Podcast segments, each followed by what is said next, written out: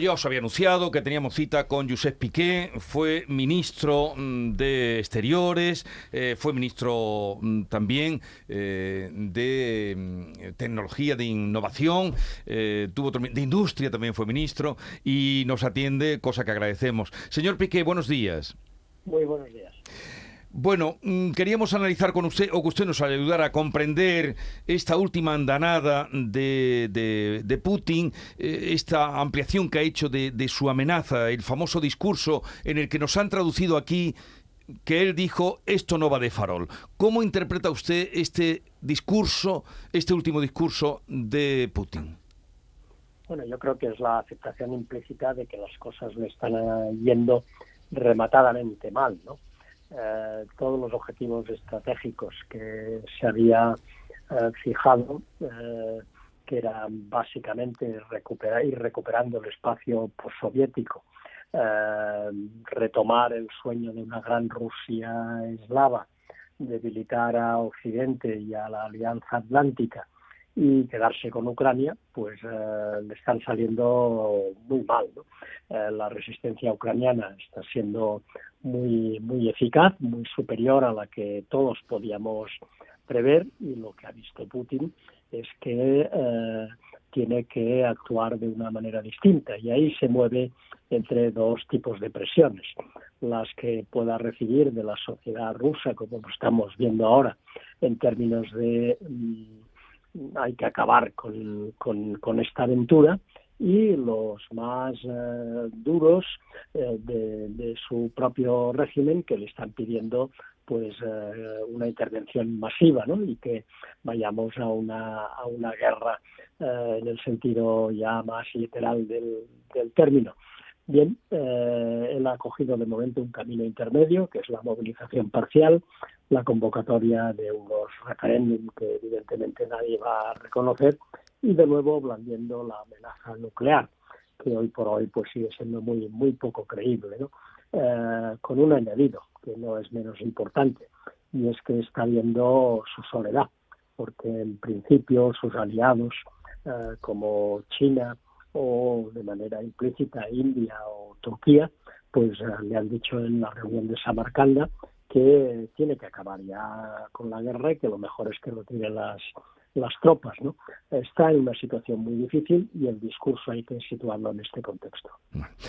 Habla usted de que mm, demuestra su soledad y su debilidad.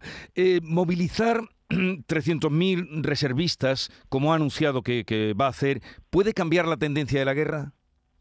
Bueno, eh, eso no, eh, no se hace de un día para otro, ¿no? Aunque es verdad que va a movilizar a, a reservistas, es decir, gente que ya tiene una cierta experiencia eh, militar y en el manejo de las armas, pues hay que readiestrarles, hay que movilizarles y eh, tienen que tener además los objetivos claros. El gran problema de las Fuerzas Armadas rusas no ha sido tanto por eh, sus pocos efectivos militares, que también, sino porque eh, sus eh, mecanismos de logística y de reaprovisionamiento han fallado estrepitosamente y también ha fallado estrepitosamente lo que llamamos la inteligencia militar, claramente superada por, por Estados Unidos, que, es quien le está proporcionando esa inteligencia a Ucrania, que le permite localizar eh, objetivos, interceptar comunicaciones, etcétera, y que le está llevando a la superioridad en el, en el campo de, batalla, ¿no? Mm. Por lo tanto, no me parece que eso pueda ser una auténtica solución y desde luego no a corto plazo para sus eh, aspiraciones. Eh, ya veremos cómo evolucionan las cosas, pero tenemos que ser ahí muy prudentes. Al mm. principio parecía que estábamos ante una guerra de días, eh, ante la teóricamente apabulante superioridad militar rusa. Después vimos que tuvieron que retirarse del norte, de Kiev y de Kharkov, para concentrarse en el Donbass y en el, y en el sur. Eh, parecía que Ucrania estaba teniendo éxito gracias a la ayuda militar occidental en parar a los rusos, en contenerles, pero sin capacidad de contraatacar. Y, y ahora estamos viendo que Ucrania puede contraatacar eh, exitosamente recuperando eh, territorio de una manera muy, muy significativa, ¿no? Por lo tanto, la evolución eh, está mostrando pues esas debilidades estructurales que van más allá del número de efectivos militares de Rusia y si Occidente sigue proporcionando armamento eficaz e inteligencia como hasta ahora, pues eh, cabe la posibilidad incluso de que Ucrania pueda ganar esta guerra.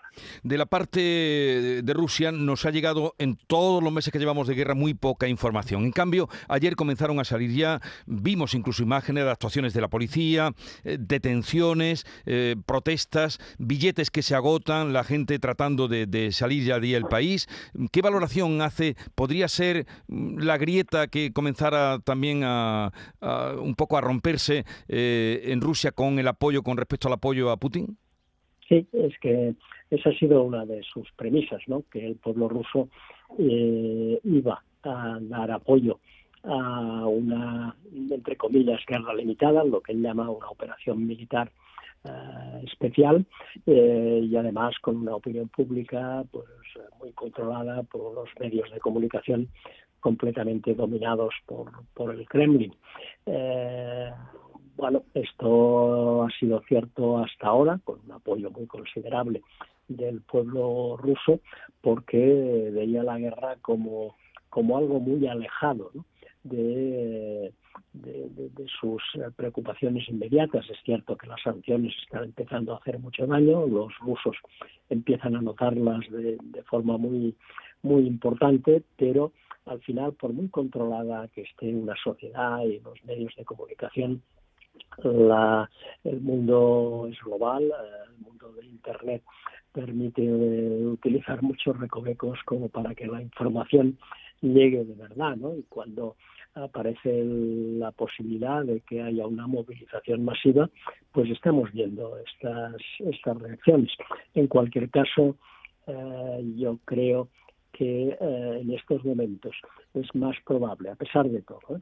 es más probable que eh, ganen los extremistas que eh, le están presionando a Putin para que vaya a una intervención masiva, me refiero tanto al Partido Comunista como a los ultranacionalistas rusos, que los que defienden la democracia y la paz, lamentablemente, ¿no?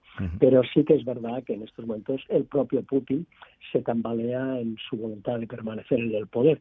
Eh, se está quedando solo, no solo desde el punto de vista exterior, como antes eh, he comentado, sino también eh, internamente. Le habíamos pedido que estuviera con nosotros para analizar eh, la situación como efectivamente ha hecho, pero claro, aprovechando que usted es economista, que tiene experiencia de gobierno, que es catalán, me gustaría que nos dijera qué le parece, cambiamos completamente de registro, qué le parece la noticia de que la Junta de Andalucía abrirá una oficina económica en Cataluña para captar inversores y empresas que quieran instalarse en nuestra tierra. Bueno, lo que me parece es que el señor Moreno Bonilla eh, está cumpliendo con su programa electoral. No sé por qué hay esa sensación de, sorpresa y de pretendido escándalo por parte de, algunos. ¿no? Eh, lo que eh, se promete se tiene que cumplir. Otra cosa es que haya otros que suelen considerar que el programa electoral y después la acción de gobierno nada tienen que ver. Pero dicho esto, yo creo que eh, cualquier comunidad autónoma y desde luego la Junta tiene todo el derecho a utilizar los márgenes que le permite la ley para bajar aquellos impuestos que considere eh, convenientes. Y lo que creo que no es de recibo es eh, impedir que eso pueda suceder solo cuando se bajan los impuestos, pero no para subirlos. Los que ahora se quejan, y estoy pensando también en el gobierno de Cataluña, bueno, pues eh, ¿por qué no valoran algo que me parece sentido común? Y es que si los demás pueden bajar impuestos, ¿por qué no los bajan ellos? Eh, cosa que desde luego los ciudadanos de Cataluña agradecerían, porque están soportando la mayor presión fiscal de España. Bueno, pues quien quiera más saber de las opiniones de Josep Piqué eh, sobre el mundo que nos viene, ese es el título de su último libro, El mundo que nos viene, que eh, acaba de publicar. Gracias por atendernos, un saludo desde Andalucía y buenos días, señor Piqué. Lo mismo le digo, muchas gracias, buenos días.